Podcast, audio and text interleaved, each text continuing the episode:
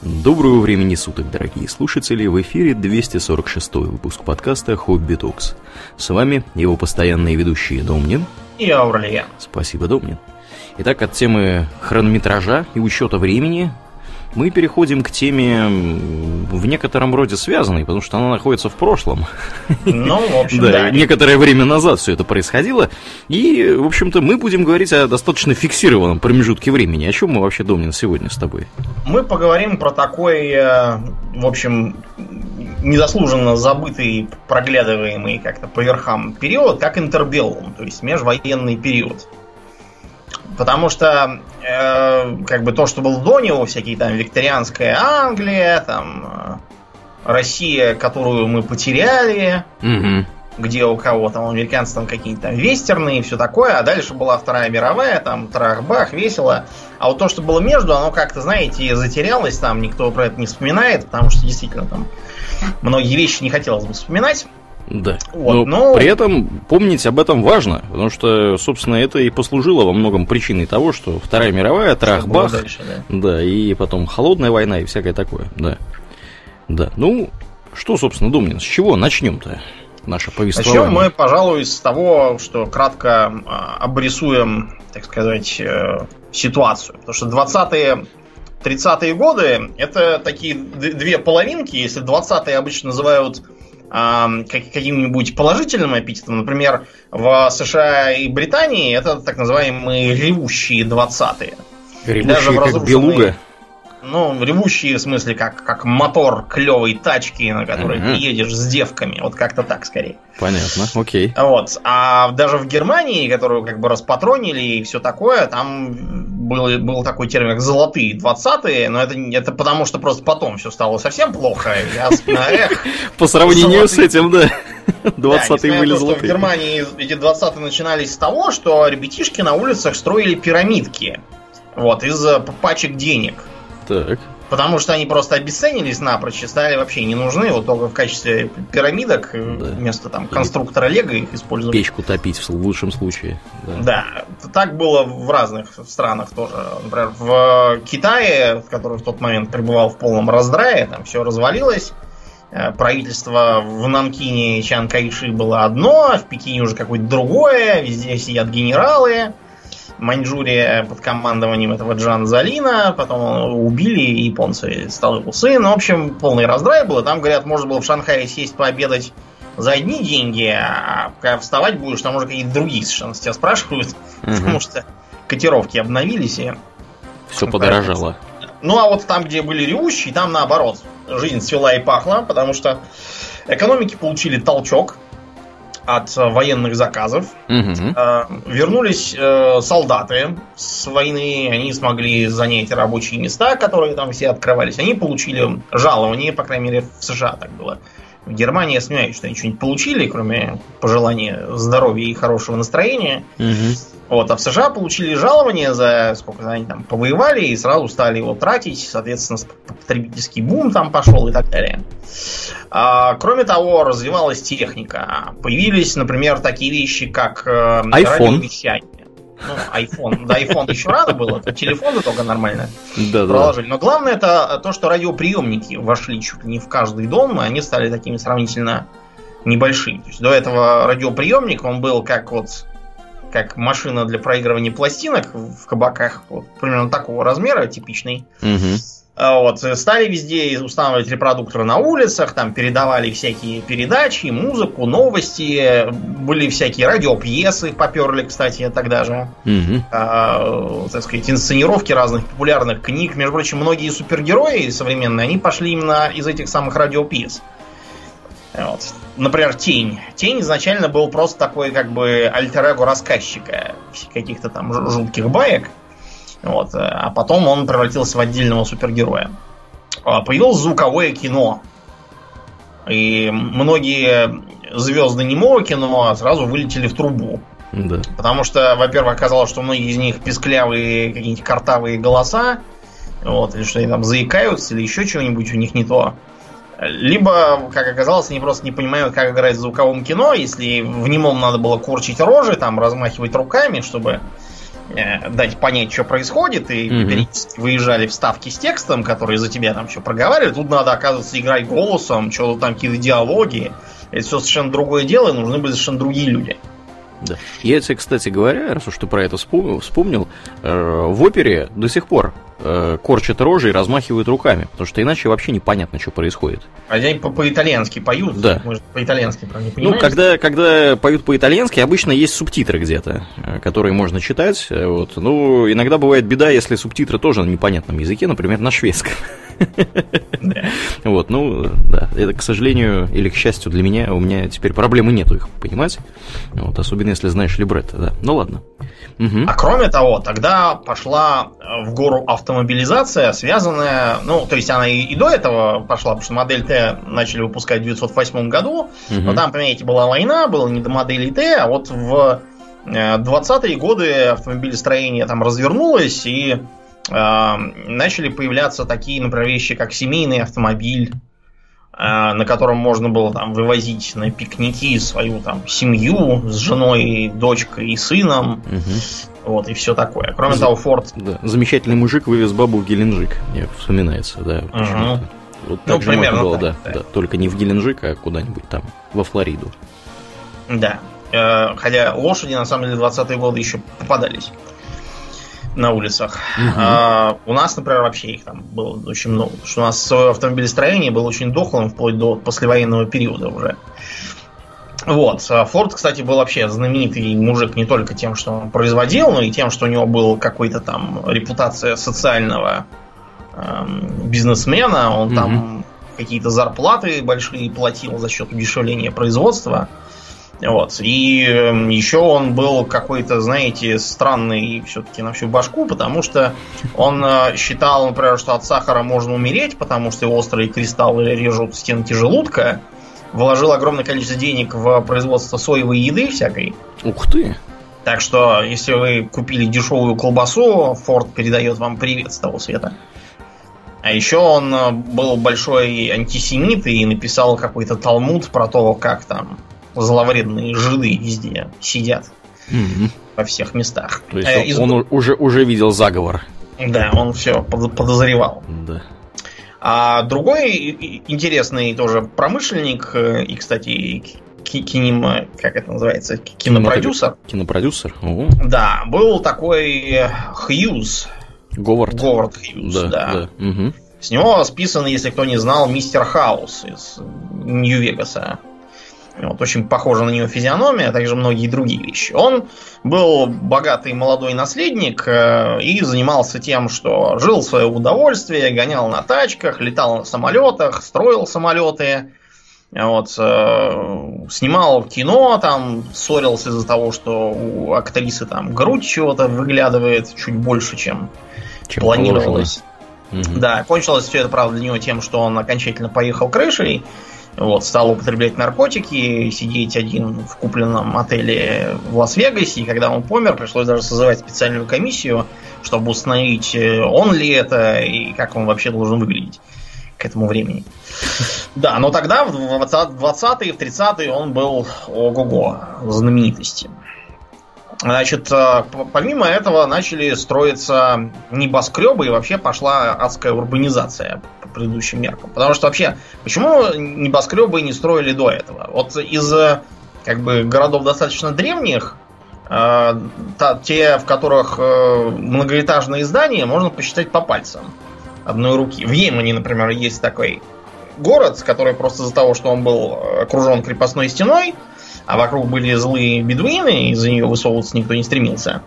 Там дома росли вверх. Они такие выглядят как такие, знаешь, э, сужающиеся кверху такие многоэтажки, там, mm-hmm. даже в 5 где-то там, хотя есть и выше. Каждый этаж отдельная квартира для одной семьи. Но это было в оборонительных целях. А так никто высотные здания строить не стремился. Почему? Ну, я так подозреваю, что и технологий не было, потому что для строительства высоких зданий вам нужен железобетон, а не просто там какие-нибудь, я не знаю, кирпичи или еще чего-то. Обойтись можно на самом деле кирпичами. Проблема в другом, в том, что э, нагрузку раньше несли стены. Да. Вот, из-за этого построить э, слишком высокое здание не получалось. а, до тех пор, пока не была выдвинута идея железного каркаса, который угу. будет нести. Ну да. Первым было здание какой-то страховой компании, оно считается не совсем настоящим еще небоскребом, потому что там была несущая задняя стенка, и еще колонны внутри были гранитные. Ну, потому что архитектор, видимо, не знал точно, сработает его идея или нет, и не хотел потом отвечать, если все развалится. Вот, а потом пошли уже полноценные небоскребы, все выше и выше. Даже в 20-е годы там был целый э, такой бзик, вот, который э, прекрасно можно видеть на построенном в 1931 году Empire State Building. Вот это тоже цельный такой стальной каркас, который строили, а потом его э, обкладывали на строительстве, кстати, работало довольно много иракезов. Почему-то. Не знаю mm-hmm. почему. Интересно. Почему-то приехали. Может, не знаю, потому что они высоты не боятся. Там по деревьям по каким-то лазят у себя в лесу. Не знаю, почему-то. Несмотря на то, что все, я думаю, видели картинки, где рабочие там на какой-то безумной высоте сидят на балке, болтают ногами и жрут сэндвичи, э, убилось всего пять человек, по крайней мере, официально считается. Это если не считать того, который сам сбросился, когда это здание уже построили. Вот он чего-то там, не знаю, решил свести счеты с жизнью. Mm-hmm. Вот. А сверху вот эта вот мачта, она планировалась как причальный терминал для дирижаблей. Правда, первая попытка была и последней, потому что оказалось, что там такие ветры наверху дуют, что причаливание не представляется возможным. Дирижабль что... может оторвать пол здания. Ну, когда его начнут сдувать. Пол здания это вряд ли, потому что в здание один раз влетел бомбардировщик двухмоторный mm-hmm. в, в самом конце войны, в 45-м. Значит, он влетел в здание, а один из моторов оторвался и улетел насквозь здание там куда-то в неизвестном направлении, угу. а другой мотор тоже сорвался и провалился в лифтовую шахту. Ух ты. Э, значит, э, и там был такой знаменитый эпизод, что из-за повреждений лифта там одну раненую э, лифтершу, кстати, по иронии судьбы, ее стали спускать на лифте, так сказать, чтобы оказать ей медицинскую помощь. А лифт от повреждений сорвался. mm И с 75 этажа ухнул вниз. Но поскольку там внизу свалившиеся тросы лифтовые свалились бухтой, угу. они самортизировали, так что эта лифтерша выжила. Ничего себе. Здание тоже, в общем, не пострадало особо, и, и там даже его не закрывали на этот день. Вот. В общем, такой, такой вот типичный небоскреб, архитектура ар-деко, вот, с таким, знаете, тоже помпезным названием, потому что Empire State это прозвище города Нью-Йорка. Такое. Mm-hmm. Имперский штат. Да. Какие у них ну, имперские и... амбиции-то, я смотрю. Да, вот всегда так... были, уже тогда. Угу. помимо несущего каркаса, там разные другие интересные технологии применялись, типа того, что а, раньше лифты были гидравлическими, из-за этого выше, чем на 20 этажей, они поднять ничего не могли. А потом ввели лифты электрические, которые могли уже ездить там куда угодно. Правда, сразу начались проблемы с тем, что лифтов как бы конечное количество зданий это узкое сравнительно. Угу. Поэтому там были всякие другие ухищрения, типа того, что э, некоторые лифты везут, допустим, с первого этажа там, на сороковое, а дальше только с, там, с сорокового на сотый. Для того, чтобы их немножко развести, разгрузить и не делать одну огромную шахту, которая будет постоянно ездить вверх-вниз, туда-обратно. А, поменялись моды, а, поменялись, э, поменялось отношение к женщинам и их роль. Появился такой э, типаж, как флэпперы. Кто это такие? Ну, это такие как бы молодые девицы, которые вместо того, чтобы поститься, молиться и слушать радио, какое там у них было, и вообще соответствовать идеалам королевы Виктории, вот, они вместо этого там носили короткие юбки, короткие по тогдашним понятиям, там чуть выше колена. Это страшное Я думал, дело. до лодыжки. Нет, и там, там даже была специальная такая юбочная полиция. Ходили тетки со свистками и форменных шляпках и вызывали полицию, если такой так выше колена там появится. Освистывали фактически. Да, не, за действительно можно попасть в полицию. Там некоторые даже, представляешь, штаны носили. да, Не может тех, быть. Совсем распоясались. Вышел, та сразу угодила в полицию, но, в общем, дальше это как-то пошло легче. Угу. А еще они красились, представляешь, как? Причем не в смысле там белила на палец толщиной, а там глаза там подводили яркая помада, тени там всякие голубые, брови там нарисованы, то есть страшные дела.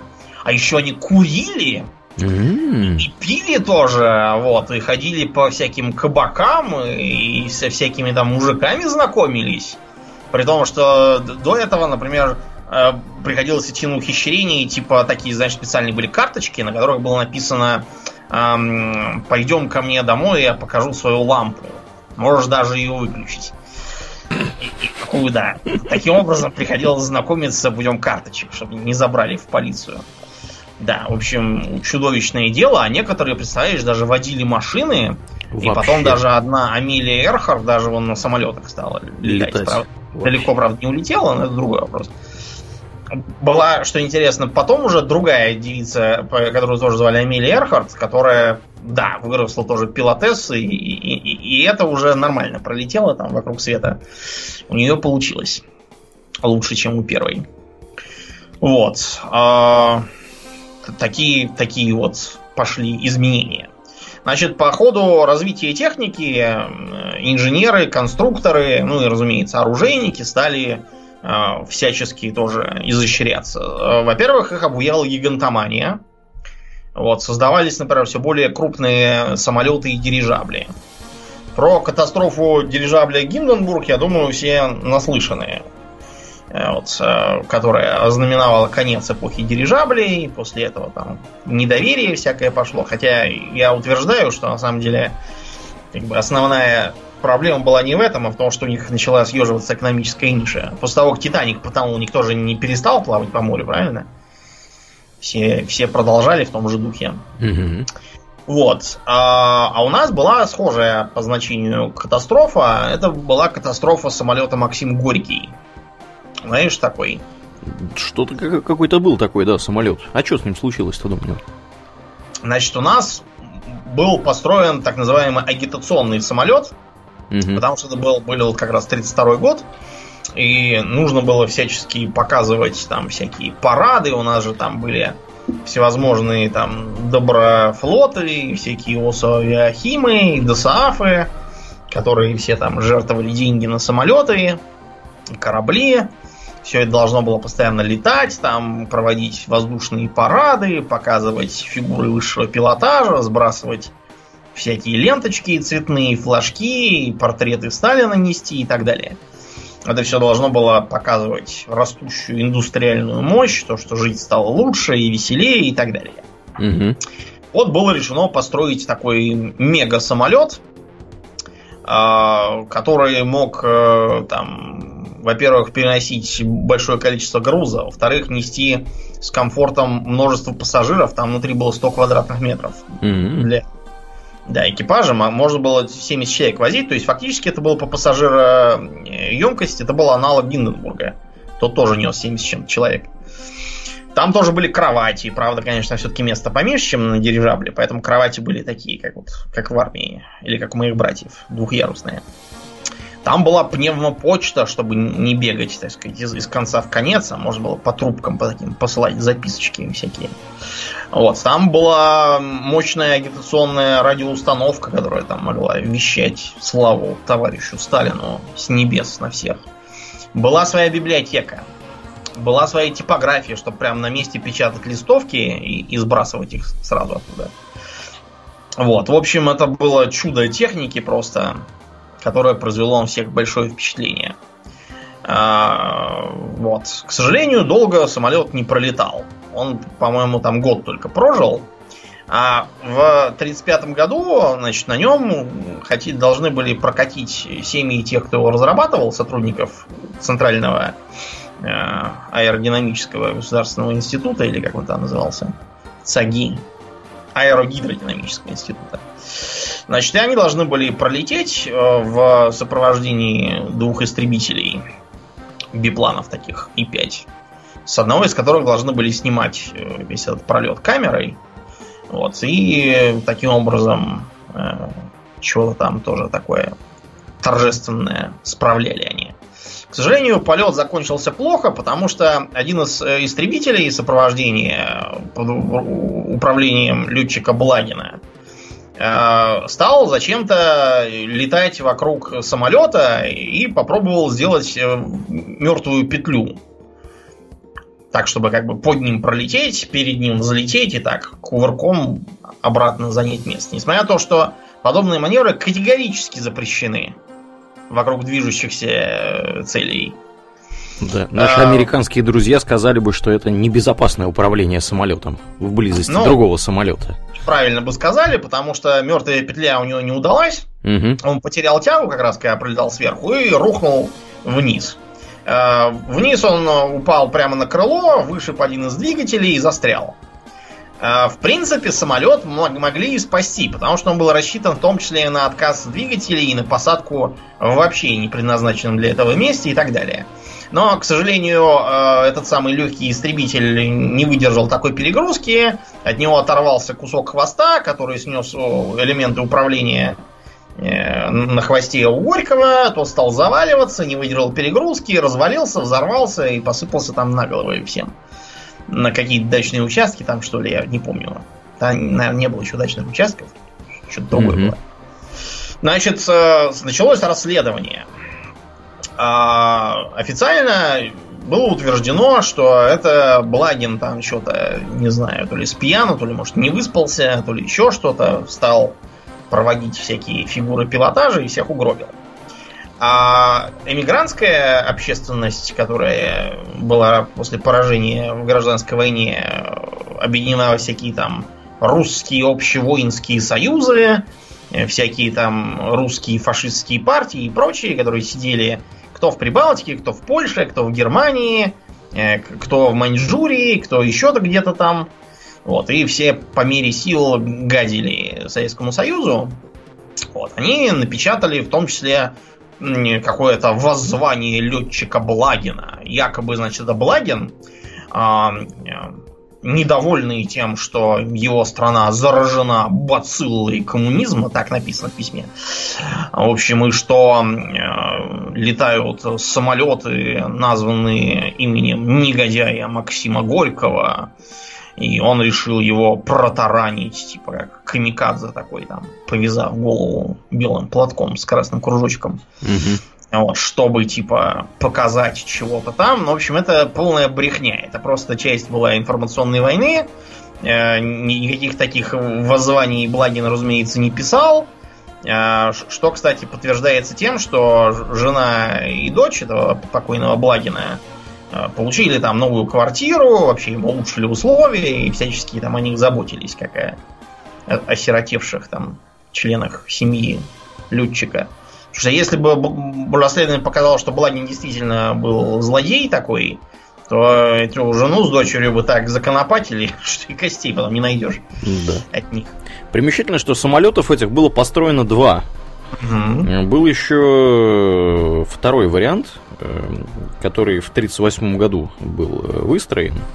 Но он тоже нехорошо закончил, скажем прямо. Разбился. Он разбился, да, при посадке там в 60 километрах от Ташкента в 42 году, что его во время войны использовали для перевозки, я так понимаю, грузов в тылу. Вот, так что да, да. И я так понял, что после этого как-то не очень строительство... Не зашло. Ну да, так велось Почему я, собственно, и сказал, самолетов. Что это было угу. примерно как катастрофа Гинденбурга. Ну да. Значит, э, реальные причины аварии, скорее всего, заключались в том, что командование ВВС э, посмотрело какое-то кино, э, на котором вот так вот примерно летали самолеты и выполняли всякие трюки, и решили тоже что-нибудь такое устроить, показав класс вот. И они подправили э, сотрудников э, кинофабрики, которая всякую пропаганду снимала, которые этому Благину поставили негласную задачу, без возможности отказаться. Угу. Таким образом, всех угробили. Но ну, этих сотрудников э, обвинили, назначили виноватыми и посадили. Что, что там было за командование, которое такие интересные приказы раздает, это другой вопрос. Тогда, видимо, до них не дотянулись. Ну, в общем, а другой интересный, только уже работавший э, самолетный эксперимент, это так называемый воздушный цирк. Только не Монти Пайтона, а другой. И без коней. Без коней. Дело все вот в чем. А еще на дирижабле планировалось размещать там всякие самолеты-бомбардировщики, потому что самолеты тогда были еще дохлые, много бомб нести не могли. Ну, то есть могли, но только взлететь с ними не могли. А если бы они базировались на дирижабле, уже снаряженные бомбами, то они могли бы от него просто отцепиться, э, уже в полете включить двигатели и таким образом полететь, сбросить бомбы, улететь обратно своим ходом на дирижабле, прицепиться к нему. Там их опять снарядят, и так может по новой. Дирижабль в это время может висеть где-нибудь высоко-высоко, где на нее не достать. Вот. И а, маленькие самолеты, они как раз юркие, могут маневрировать, уворачиваясь от огня зенитной артиллерии. Круто, да, но только до тех пор, пока не появились более мощные самолеты, не стало ясно, что это все просто не нужно. Ну, как-то сложно все это звучит, скажем прямо. Да, потому что, сами понимаете, отцепляться-то еще ладно, а вот прицепляться потом, это надо быть пилотом экстра-класса, чтобы не разбиться самому и дирижабль не разбить.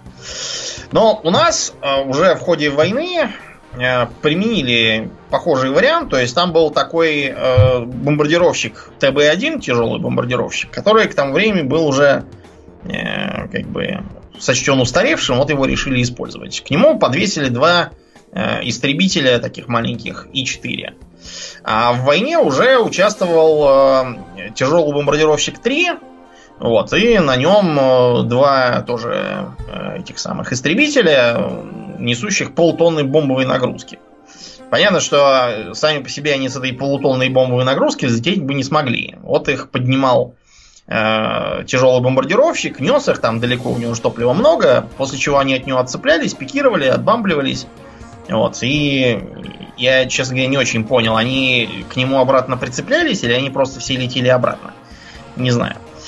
В общем, э, несмотря на то, что эта конструкция, как вы понимаете, очень сложная, она неожиданно хорошо сработала. Например, когда взорвали в Румынии нефтехранилище в 1941 году, это как раз отработал такой вот воздушный цирк. Дальше, к сожалению, дело не пошло, потому что самолеты были изношенные, ТБ-3 уже не производили давным-давно, как устаревший. Ну, в общем, было решено, что было круто, но, увы, придется этим заканчивать. А, вот. Это в небе. На море тоже очень здорово отработали некоторые гиганты мысли, вот, которые хотели построить какой-нибудь такой, знаете, гибрид подлодки и крейсера. Например, таким образом а, был создан подводный крейсер Сюркуф французского флота. Ух ты. Э, выглядит он как, знаете что, как такая подлодка той поры, только у него сверху такая башня обтекаемая, и в ней два 203 миллиметровых орудия. То есть предполагалось, что он как бы полупогрузится так, чтобы только башня это была на поверхности, и будет постреливать по противнику.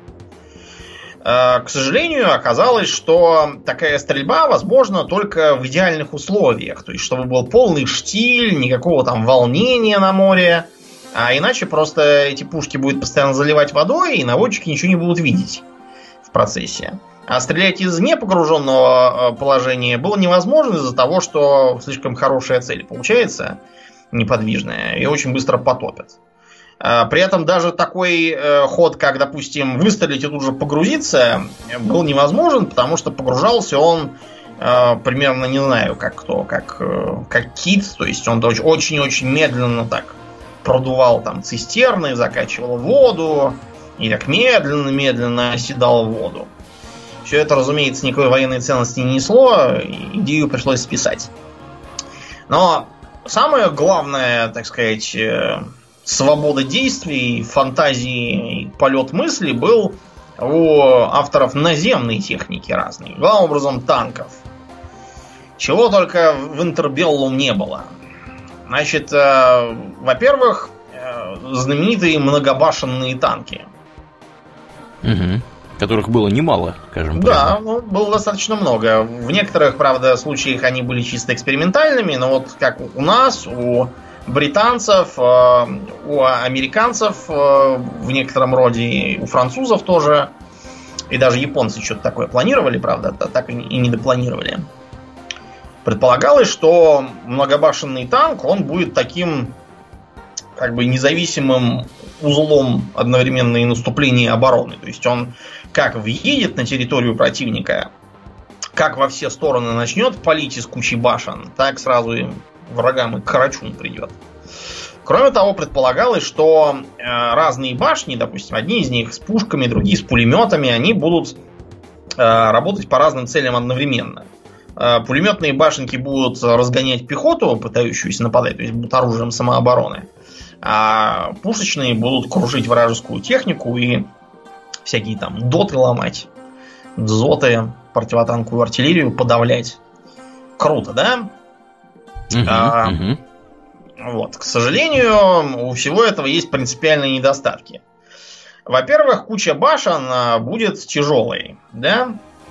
А если она будет тяжелой, это означает, что при равной массе у такого танка будет тоньше броня.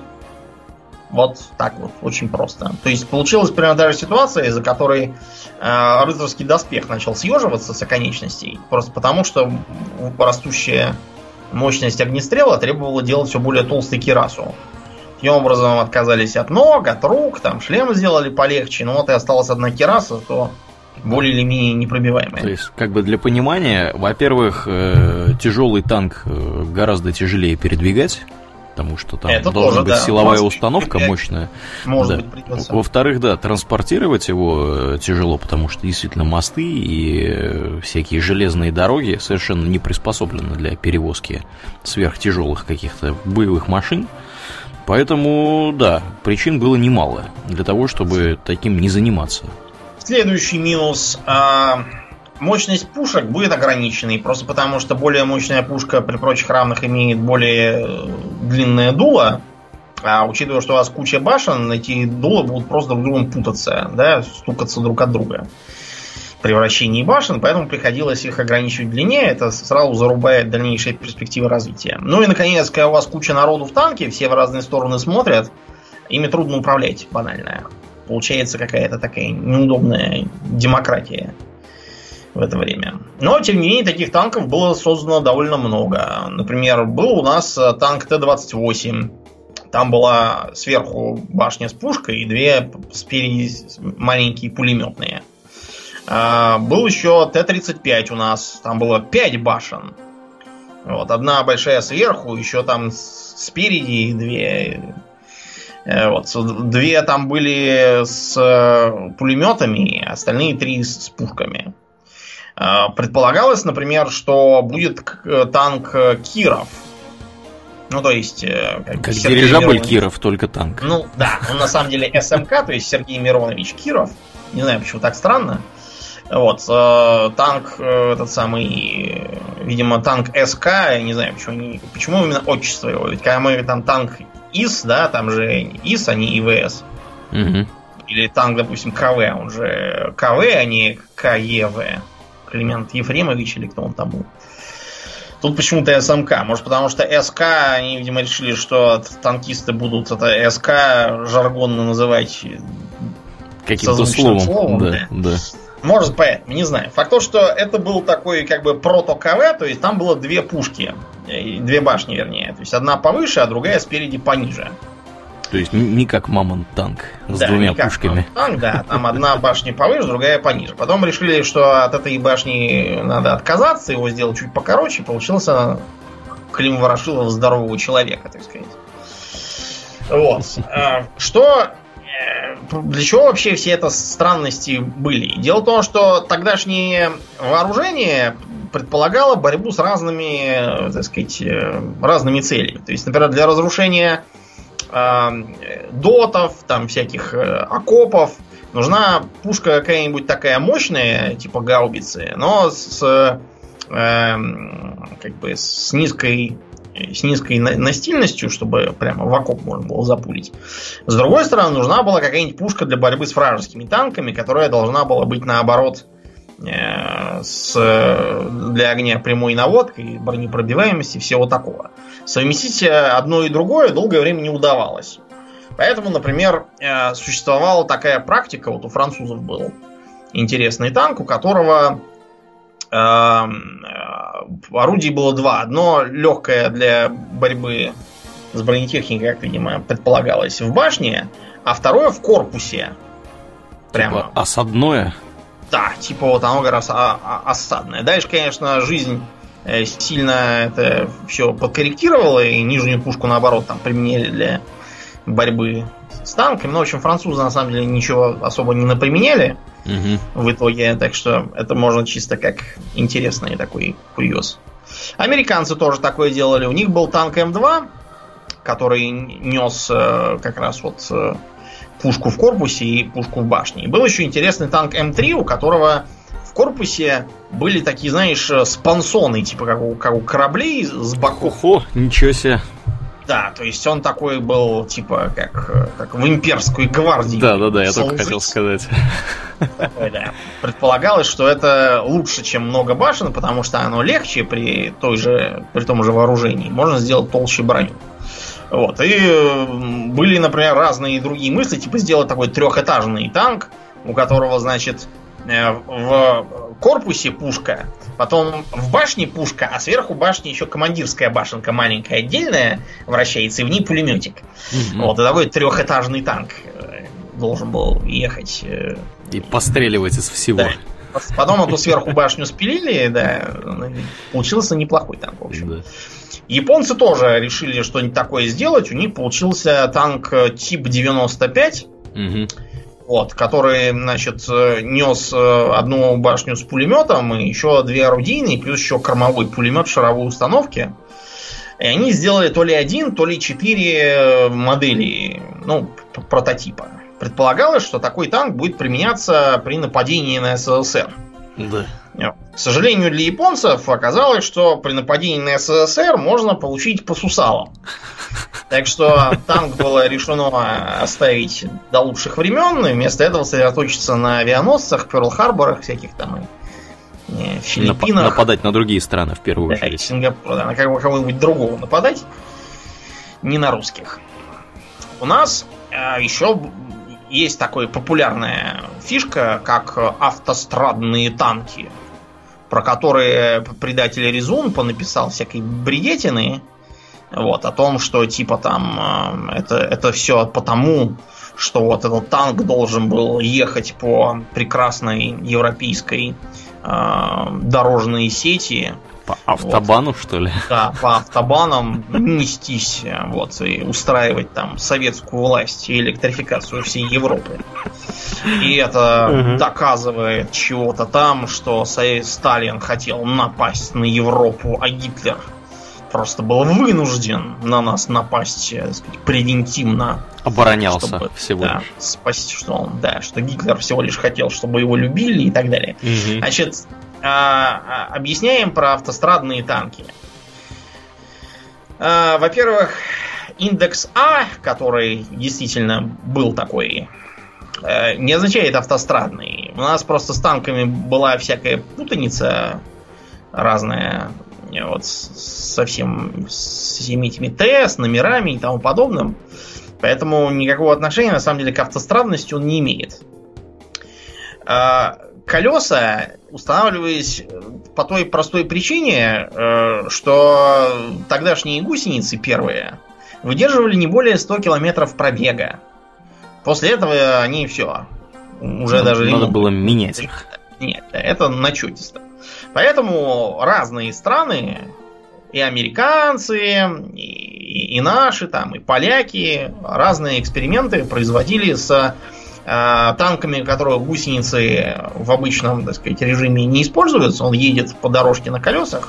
А вот когда там пересеченная местность, бой там начнется, чтобы приобрести проходимость и маневренность, тогда мы надеваем э, эти самые гусеницы и понеслись.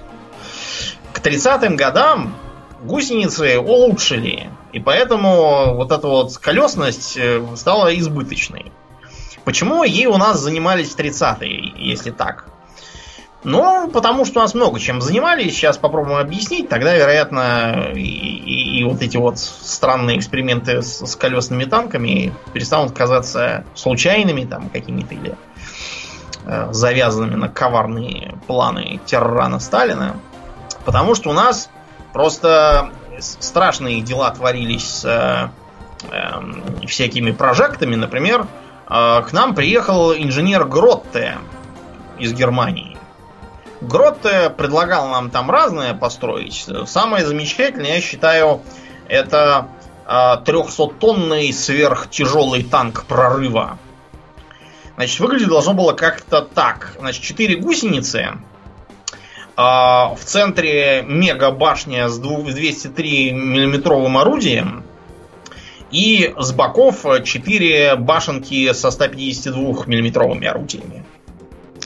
И, значит, танк, он может, как, как в японских всяких мультфильмах, у него, значит, вот с боков отделяются части, несущие по две башни с, с маленькими пушками. А центр корпуса вместе с главным калибром остается неподвижным, стоять типа как, как бронебашенная батарея.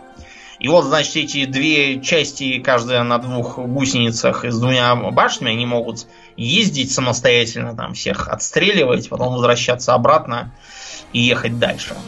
Такой играет веселая музыка, да? Японского да. характера. Да. Гриндайзер собирается. В общем, да. да. Поддерживать такие мысли, к счастью, не стали. Но Гротто там что-то там у нас такое тоже мастерил. И вот тут можно посмотреть, например, на то, эм, как э, работали э, как работала система создания орудий для танков. Значит, первые наши танки были копиями французских, так что там ничего особенного не было не придумать. Взяли такие же копии орудий. Вот. А в 28 году для танка Т-18 э, хотел сделать свою пушку конструктор Сячинтов. Пушка должна была называться пушка Сячинтова-1. Так. Да, значит, Сячинтов сказал, сейчас мы возьмем, значит, пушку Гачкиса, э, в ней сейчас мы тут всякие нововведения, все поменяем, все сделаем лучше, чтобы был э, этот самый боеприпас лучше. Э, добавим дульный тормоз и вуаля. К сожалению, оказалось, что гениальный продукт товарища Сячинтова не может быть произведен. Э, то есть сам по себе он может и мог быть произведен, но вот этот самый боеприпас для него новый произвести оказалось некому в нашей стране. Потому что 28 год это еще только, знаете, там готовится пятилетка, индустриализация и так далее. У нас почти еще ничего не было. Вот. Так что пришлось там что-то другое, по-моему, поставить вместо этого. Значит, Сячентов тогда взялся за пушку 37-миллиметровую, э, которая должна была использоваться на легких танках. Э, к сожалению, оказалось, что и это тоже произвести нельзя, так что пушка Сячентова 2, PS2, тоже как-то не пошла. Э, вот. Мы приобрели тогда у немцев у Рейнметалла 37-мм пушку, которая, конечно, была не такой крутой, как то, что там нарисовал на бумаге Сячентов, но зато она Стреляла. Была, была в реальности. Существовала. Казалось бы, бери, да, и ставь. Но не тут-то было. От товарища Сячентова так просто еще никто не уходил. Он сказал, сейчас я все вам улучшу.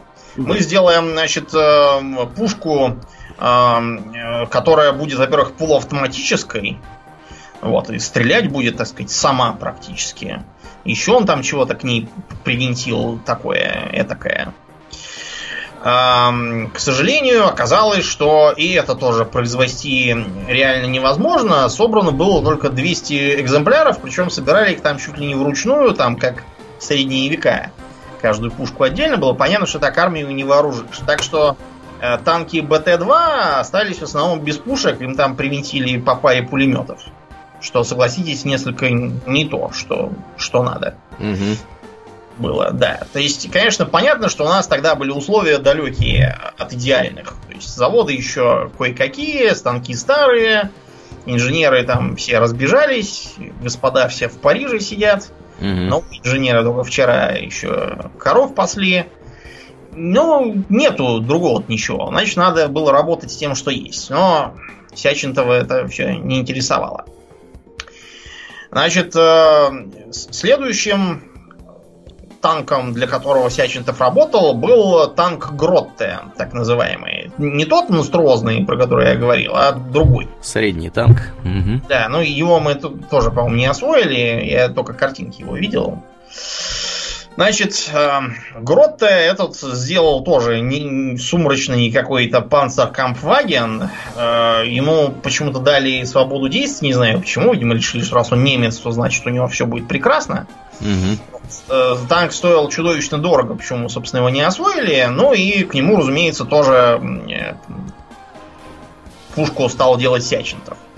Сячентов взял зенитку 76-миллиметровую, и создал самую мощную танковую пушку на тогдашний момент вообще в мире. К сожалению, оказалось, что у этой пушки постоянно перекашивает э, автомат заряжания. Вот. И, в общем, использовать ее было невозможно. А для производства э, просто все заводы уже, как только начинали слышать, что там Сячентов чего-то сделал, говорили, не-не-не, мы не справимся, мы не можем не знаем никакого Сячентова. Вот. У него он приобрел репутацию такого, знаете, конструктора в стиле того анекдота э, про сову и мышей, который им посоветовал в ежиков превратиться. А как именно превратиться, это не к ней вопрос. Вот то же самое и Сячентов тоже. Что-то там нарисовал, а как это сделать, это ваши личные проблемы. Вот. Э, потом э, на танки уселись э, ставленники Тухачевского, другие. Сеченов тоже был из его команды. Вот. А главным образом это был товарищ Курчевский. Курчевский был разработчиком динамо-реактивных орудий, так называемых. Типичное динамо-реактивное орудие по своему принципу это РПГ-7. То есть это безоткатное орудие, у которого сзади раструб. Заряжаем в него боеприпас, пуляем, он улетает вперед, отдачи никакой нет, зато сзади из раструпа вырывается огненная струя в той или иной мере. Почему-то Тухачевский приказал э, значит, эти орудия приспособить для всего, для чего только можно. Начиная там от танков, кончая бронебашенными батареями, кораблями, дивизионной артиллерией, зенитками и всем, всем на свете. Как ты думаешь, э, какие недостатки у этого гениального технического решения? Какие? Ну, как бы, если у этой пушки сзади вылетает сноп э, раскаленных газов, то в танк ее, наверное, ставить не надо. Так они ее хотели как, да. как, как обычную пушку ставить? Да. Я думал, она снаружи должна была быть где-то. Ну, в общем, Тухачевский дал э, директиву доработать динамо-реактивную пушку с тем, чтобы уничтожить демаскирующие действия газовой струи. Интересно, как это сделать, товарищ Тухачевский? Несмотря на то, что все говорили, что это бред и ничего это работать не будет, э, Тухачевский отмахивался и говорил, что я певец технического прогресса, а вы ничего там не понимаете угу. совершенно. Вот. И, как известно, все закончилось пшиком, а нормальные пушки не использовались совершенно. Вот. Дальше э, Сячентов, например, пытался работать над легким орудием для так называемого мобилизационного танка Т-34. Это не тот Т-34, который потом был, это другой какой-то. Который так потом, по-моему, и не поехал никуда. И финалом было то, что он для танка Т-35, вот этого самого с кучей башен, решил разработать э, новую пушку Сячентова, на этот раз ПС-3. В общем, э, Сячентов эту самую пушку, как водится, сделал еле живой. Она постоянно у него заедала, ничего там не хотела стрелять как надо. Вот, и, э, в общем, наладить производство, опять же, не удалось никакое. Короче говоря, Сячентова, по-моему, в 30, в каком там, 37-м расстреляли вместе со всеми остальными, и сразу же у нас пошли и пушки, и все, что хотите. Э, многим может казаться, что Сячентов был просто бездаревью, который чего-то там не понимал, может быть, или там был каким-то перфекционистом, но если посмотреть на специалистов, разрабатывающих технику для Тухачевского, там все такие. Чего только там не было. Э, какие-то эксперименты с магнитоуловителем снарядов. Типа мощный магнит будет притягивать снаряды и сбивать их с цели. Какие-то там телерадиоуправляемые самолеты и какие-то бронемотодрезины с огнеметами должны были куда-то ехать. Вот, э, какие-то лучи смерти академик Офи, кстати, будущий, делал лучи смерти, и Офи повезло, его не расстреляли. Видимо, потому что денег ему не давали особых, вот он не успел там все. Лучи теоретические были. Да, наверное, теоретические. Зенитные пушки он нам тоже все, все запорол. Э, газодинамическая лаборатория, которая должна была разрабатывать системы залпового огня, тоже не работали.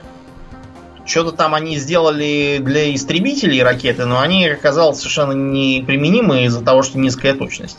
Ну, время просто было такое, это вам не холодная война там никакая. Все время были какие-то неприятности, типа того, что один там снаряд для э, реактивной системы залпового огня слишком сложен и дорог. Другой летает почему-то только на полигоне на Украине, а под Москвой на полигоне не летает, потому что влажность какая-то не та, чего-то еще не хватает ему. Ну, в общем, как только их всех расстреляли, сразу поперли и Катюши, и пушки Грабина, и Т-34, и все остальное.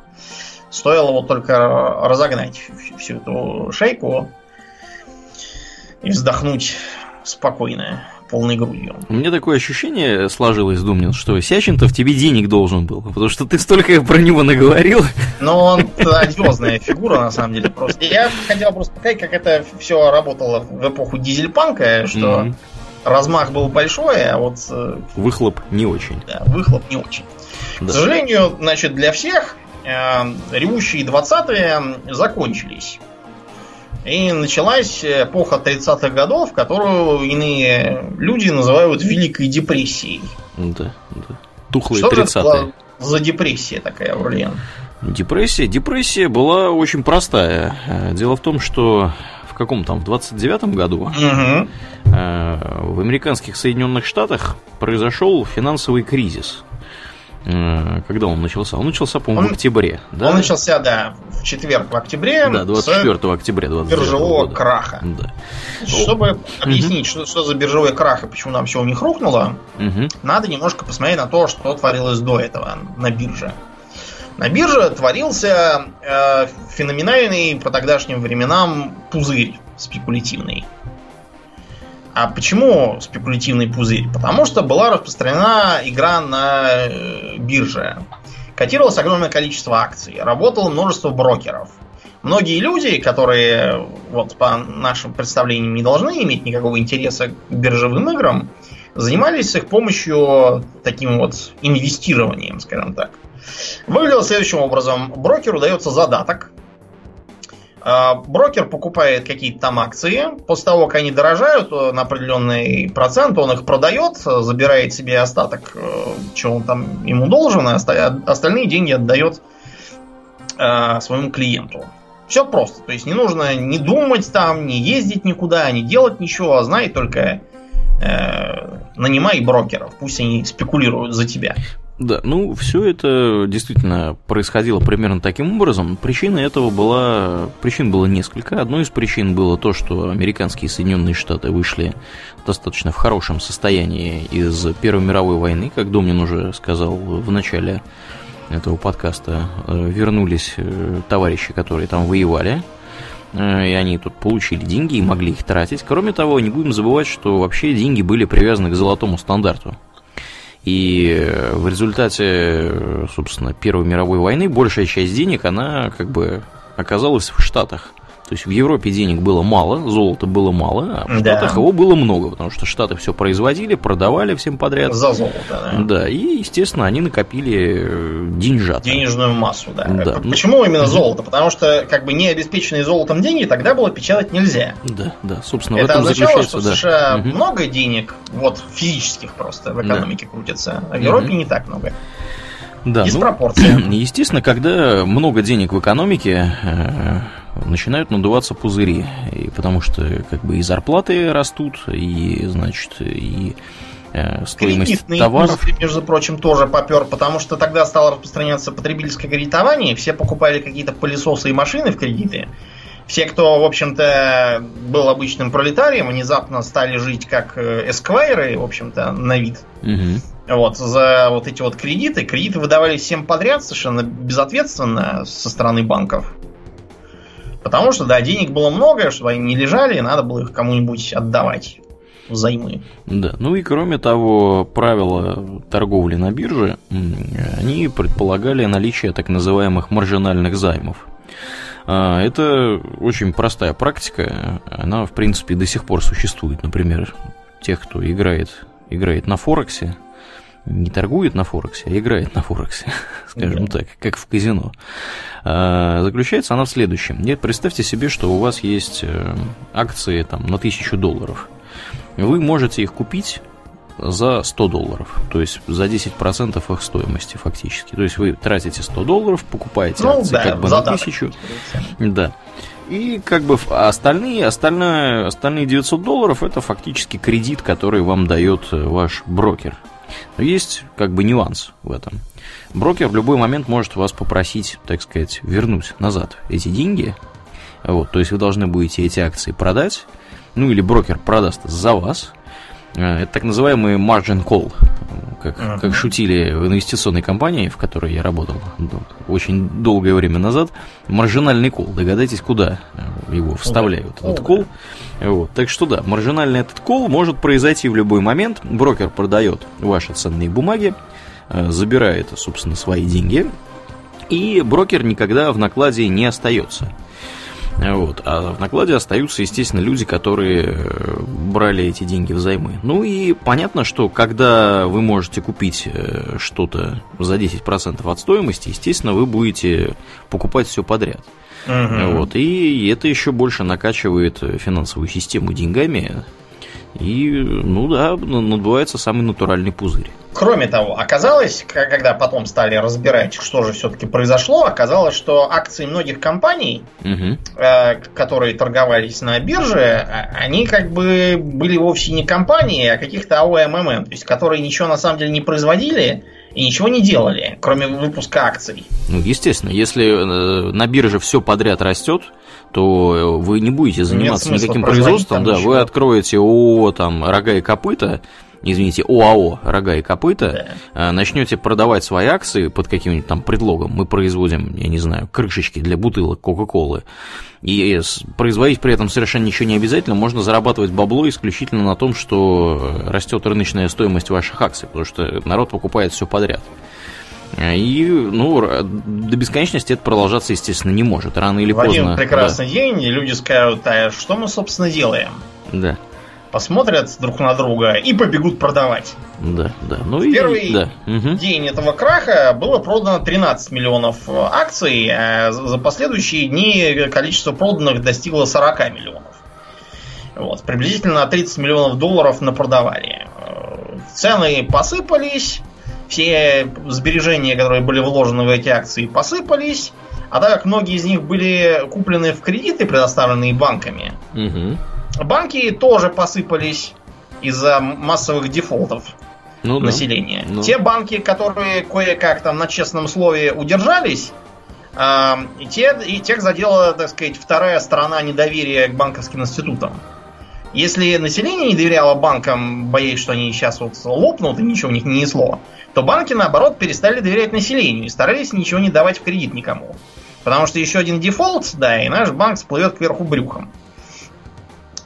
Вот. А, это еще больше ухудшило ситуацию, потому что следом за крушением банков остались без кредитных линий всякие предприятия, которые тоже полопались, люди оказались на улице и тоже без денег. Угу. Следом оказались на улице и тоже без денег те предприятия, которые чистили им сапоги, фигурально выражаясь, и продавали чай и бутерброды. Потому что денег у их клиентов больше не стало. Получилась такая вот цепная реакция.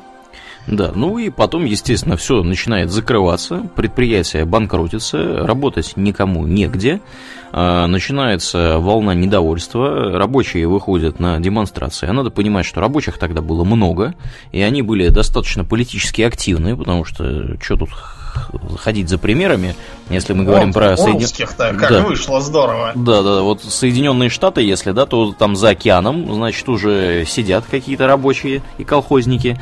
Вот, Джон если... Рид там красным да. флагом машет. Да, если все это в Европе происходит, то тут вообще все близко рукой подать. Вот, и там в 1932 году, например, в Детройте э, ЧОП Генри Форда расстрелял э, значит, шествие голодающих да. рабочих, вот, которые там пять человек они застрелили, несколько десятков э, ранили. В общем, многие, как бы, многие были да. арестованы, кстати. Да, да, да. В общем, полнейшая паника, крах, никто не знает, что делать, как с этим Причем бороться, нам, непонятно. Нам даже трудно вообразить, какая это была паника и крах, потому что у нас немножко другой менталитет. Вот для, для интереса, тогдашние mm-hmm. комики в те дни шутили, что э, в гостиницах э, спрашивали, вам номер, чтобы ночевать или чтобы выброситься из окна? И приходилось стоять в очереди, чтобы выброситься из окна. Э, застрелились там кто одни, кто другие. В газетах писали, что тот тут повесился, этот из окна выкинулся, тут там два партнера каких-то там деловых взявшись за руки, бросились там с 40 этажа, какой-то там инвестиционный банкир, лопнув, э, застрелился на, на руках у слуги умер. Вот у нас, если как бы что-то было, там, кризис какой-то, и что, кто у нас будет стреляться, и кто будет выбрасываться из окон? Да у нас как бы всем плевать, поедем на дачу картошку сажать будем. Да. Да. да, в общем, паника, конечно, была нешуточная, и экономику она, э, равно как американскую, так и европейские экономики, потому что они начали уже быть взаимозавязаны, скажем так, глобальная торговля, все дела, э, отбросила, американскую, например, экономику отбросила на 30 лет назад э, в, в плане производства, то есть в начало 20 века, ну и европейцам тоже досталось, потому что европейцы только-только, вот у них недавно закончилась война, только-только вроде начали все восстанавливать, а тут опять 25, э, какие-то потрясения. Ну и, естественно, когда происходят такие вот вещи, начинаются подъем да, и политических всяких моментов, коммунистических, ну, естественно, всегда недовольные обычно оказываются самые, так сказать, крайние вот эти вот малые, малообеспеченные, самый рабочий класс. Вот, и он начинает приходить в силу, так сказать, недалекого образования и ума, начинает приходить к разным интересным умозаключениям. Вот. Э, некоторые там начинают говорить, что во всем виноваты жиды, вот, и э, некоторые начинают там, я не знаю, каких-то там банкиры, шманкиры, и буржуины. буржуины, да, кто, кто начинает в коммунизм ударяться, кто начинает ударяться в фашистские какие-то вещи. Ну и мы, собственно, все это и увидели. Вот. Особенно да. бурным цветом это расцвело в европейских странах, потому что они были, собственно, затронуты э, войной всего это, с десяток ну, лет назад. Там была, да, да. да.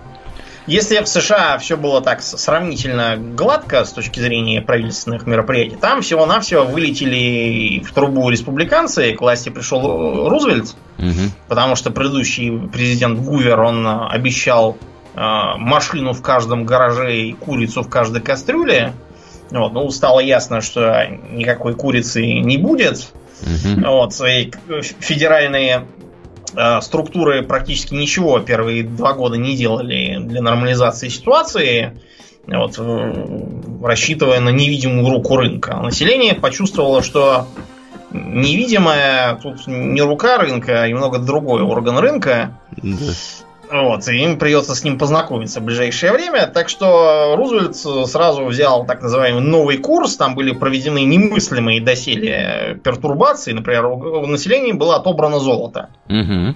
Все. Все отняли, в общем, сдавайте валюту, товарищи. Да, потом они поменяли курс, собственно, на, по которому можно было бумажные деньги на золото менять. То есть фактически доллар на более чем на 40% девальвировали.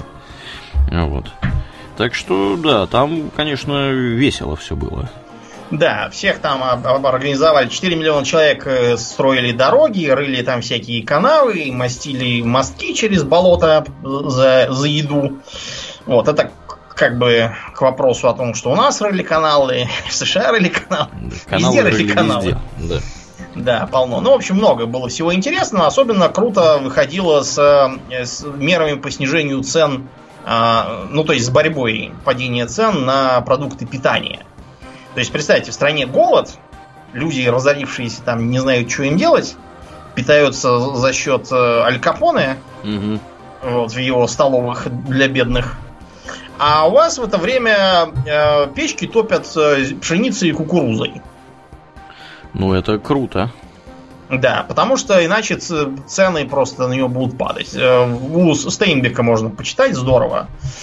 Про то там, погуглите фотографии, где, например, молоко сливается в реку, Вот, почему, скажете, в реку? Почему бы просто там не выставить на улицу и не отдать? А кто будет -то покупать, и цены-то рухнут еще хуже, если все будет бесплатно валяться. Там э, резали скот, зарывали в землю, при этом нам приходилось вооруженную всякую полицию и чуть ли не национальную гвардию ставить, уже голодные просто лезли э, толпами, чтобы это уничтожаемое продовольствие себе тащить.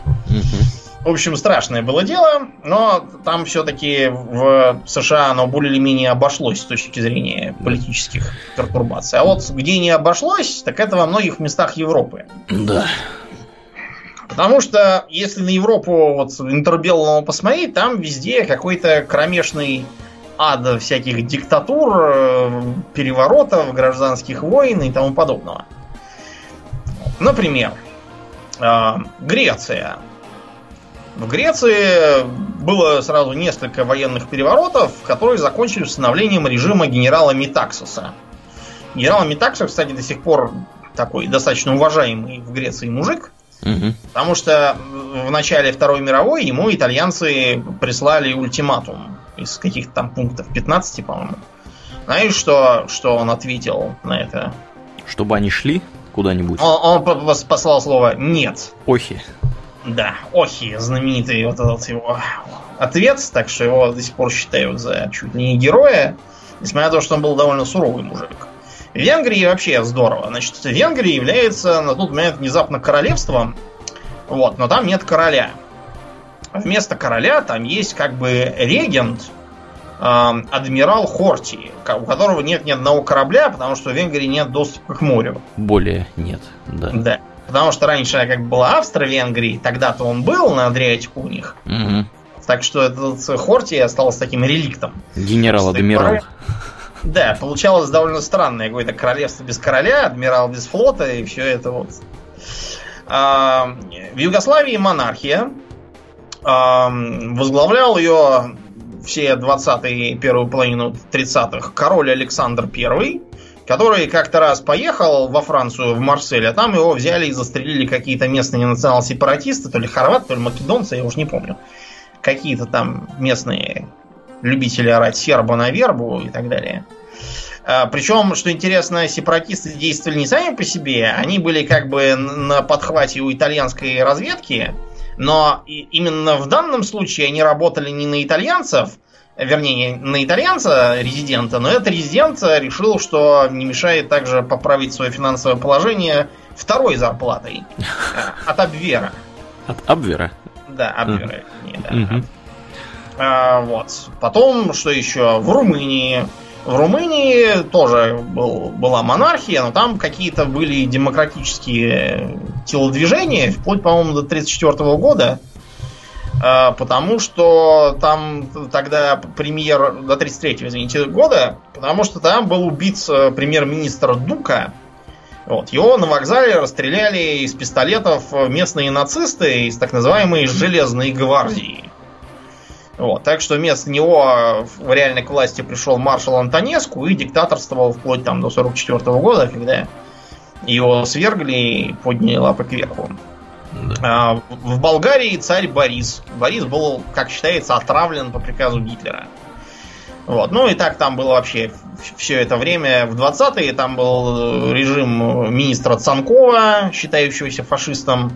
В 30-е профашистские тоже какие-то пришли, и в итоге Болгария против нас была во Второй мировой. Вот, а, кто еще у нас? Австрия. В Австрии застрелили канцлера Дольфуса. Застрелили его нацисты, потому что Дольфус был фашистом казалось бы, какая разница, а да. такая. То, что э, Австрию воспринимала как законную добычу еще и Италия Муссолини. Mm. Вот, поэтому они там с, с Германией на, пере, на перегонки пытались провести переворот. В итоге, в общем, обошли без переворотов, провели просто аншлюз. Mm-hmm. Дольфуса просто пытались заставить подписать там бумагу о том, что они что переходят к немцам, он отказывался, его застрелили. Интересно было и в Прибалтике. Так. Значит, э, э, Например, в Эстонии в 1933 году э, произвел переворот премьер-министр Константин Пяц. Пяц. Да, Пяц был, несмотря на свою фамилию, был наполовину русский. У него мама была русская, Ольга Туманова какая-то. Угу. Да, Пяц этот э, был государственный старейшина. Какая-то странная должность, которая в Эстонии была, что-то такое среднее между королем и президентом. Такое что-то.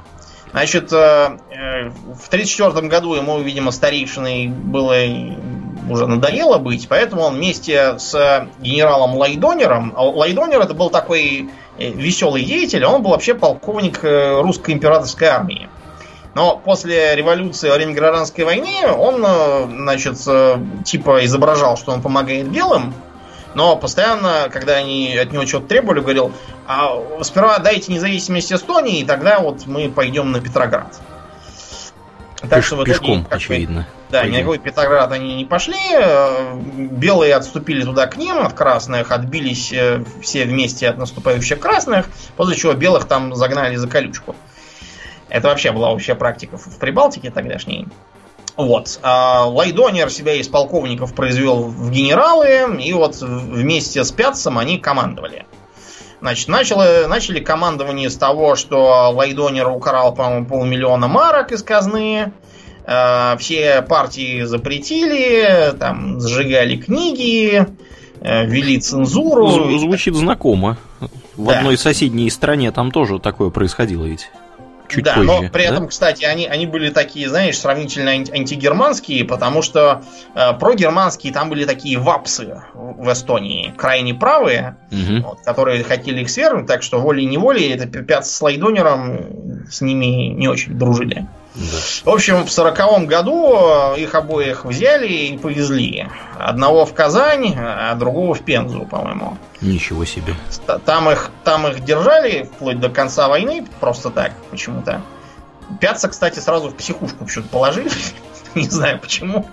Именно так, в психушку. А всех, наверное, клали, нет? Нет. Порядок, наверное, был такой.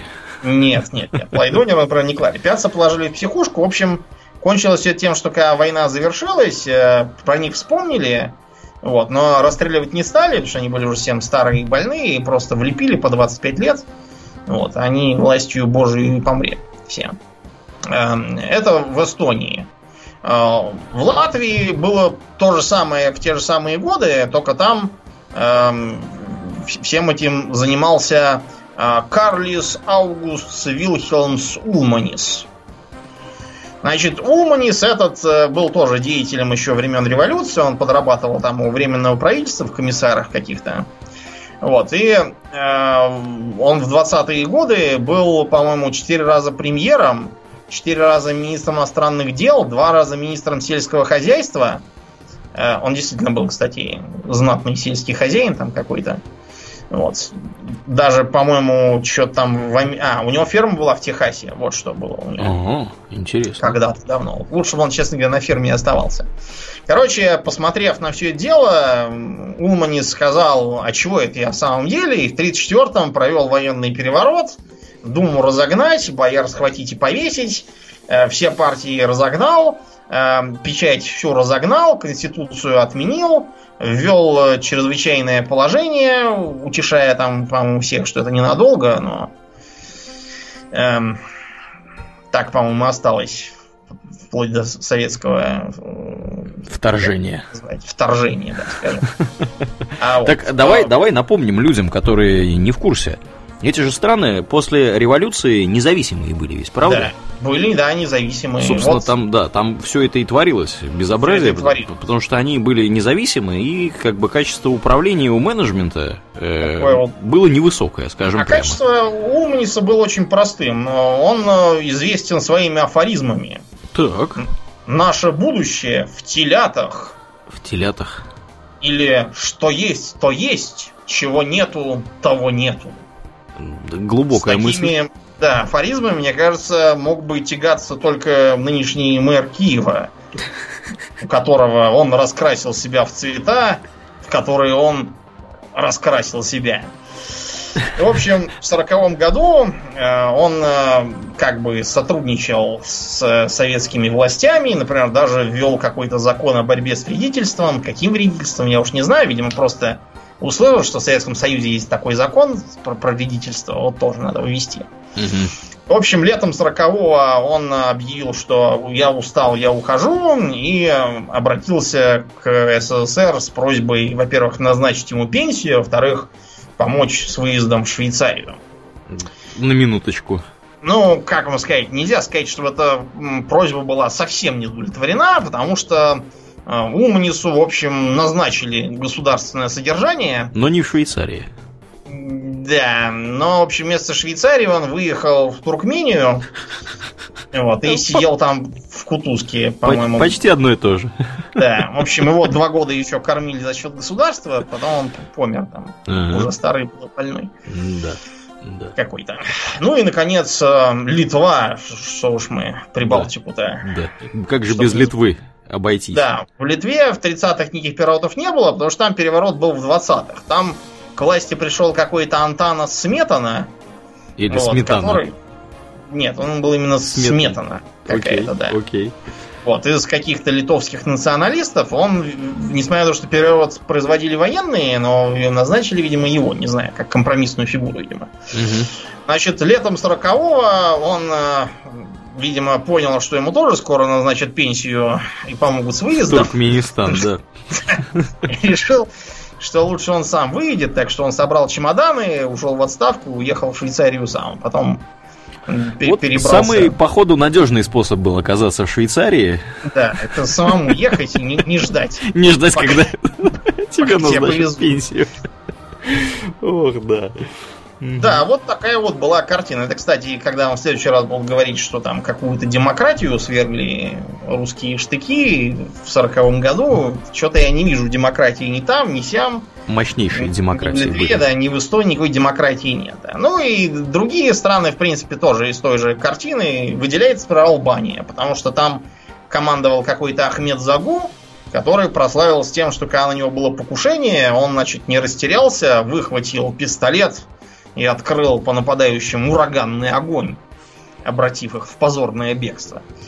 Вот. Правда, демократия этому все равно не добавляет. А, а апофеозом э, в Европе, наверное, можно счесть все-таки Испанию. Потому что в Испании шла... Там был полный раздрай еще перед войной. То есть, например, там было 8 э, главных политических партий. Загибайте пальцы. А, рабочая партия марксистского единства, это троцкисты. Совет национально-синдикалистского наступления, это фашисты. Национальная конфедерация труда, это анархисты. А, Федерация анархистов Иберии, это тоже анархисты, просто э, те были профсоюзники, а это просто какие-то... Ан- анархисты не смогли договориться с другими анархистами. Ну, в принципе, не все логично, что могу сказать. Испанская конфедерация автономных правых, это какие-то правые католические, не знаю, кто такие. Угу. Объединенная соцпартия Каталонии, ну вот это вот, видимо, это... которые там сейчас да, такие же, да, это да. были, видимо, их дедушки. Каталонцы, да. Да, и, и даже среди военных тоже две. А, военный союз Испании это фашисты, и военный союз республики это республиканцы военные. Кроме того, еще было две каких-то монархических партии, потому что там же была монархия, что вы. Но было два кандидата, там, один и другой. Помимо партии велась еще и такая, знаете, типично бандитская война между группировками местной олигархии. Угу. Вот, потому что, например, в Каталонии и Валенсии там был такой, были финансово-промышленные группы, а, которые боролись против, во-первых, э, латифундистов, а во-вторых, мадридских финансовых олигархов. Ну и вот и там всякие налеты, обстрелы, кого-то там убили, кого-то взорвали. Эм, считается, что к 1936 году состоялось 269 громких политических убийств и 1287 попыток громких политических убийств. Ничего Сколько себе. было обычных политических убийств, я даже не знаю. Не сообщается. Не сообщается, да. Короче, полный ад, и когда там началась война, мне кажется, это было совершенно неудивительно. Да, там, вот там мы не вот... заметили даже, когда там да, началась ага. война, потому что Особо, там людей да. и так убивали направо и налево, походу. Да, все, все друг друга. В общем, такой вот был, знаете, непростой интербеллум. Совершенно. Да. Вот. И когда он закончился войной, я думаю, это было тоже неудивительно ни для кого. Как говорил маршал Фош, поглядев на Версальский мир, что это не мир, а перемирие на 20 лет. Но он ошибся там на сколько, на 3 месяца, что ли? Вот. Такое прямо. вот было интересное время.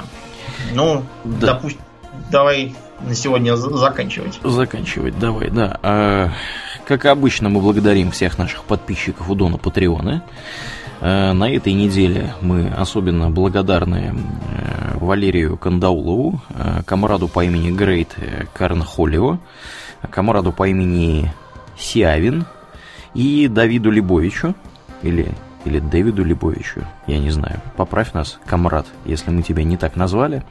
Э, спасибо вам огромное за вашу посильную помощь. Э, если вы слушаете нас в iTunes, пожалуйста, не забудьте оценить нас там. Это здорово помогает подкасту быть обнаруженным другими людьми. Мы, Домнин, с тобой на этой неделе обогнали при помощи наших э, замечательных слушателей автодетали. Вот, автодетали были посрамлены, и теперь они находятся ниже нас в списке подкастов про игры и хобби. Вот, так что это большое достижение. Да. Да. Ну и кроме того, мы всех приглашаем э, в нашу группу ВКонтакте, если вы еще не там, у нас там интересно, приходите, адрес очень простой, vk.com slash hobbytalks. Э, да, Будем, будем вас там ждать. Ну и на этой оптимистической ноте мы будем закругляться и переходить в после шоу. После шоу. Да. А, я напоминаю, что вы слушали 246 да, шестой выпуск подкаста Хобби Докс. А с вами были его постоянные ведущие Домнин и Аурелиен. Спасибо, Домнин. Всего хорошего, друзья. Пока.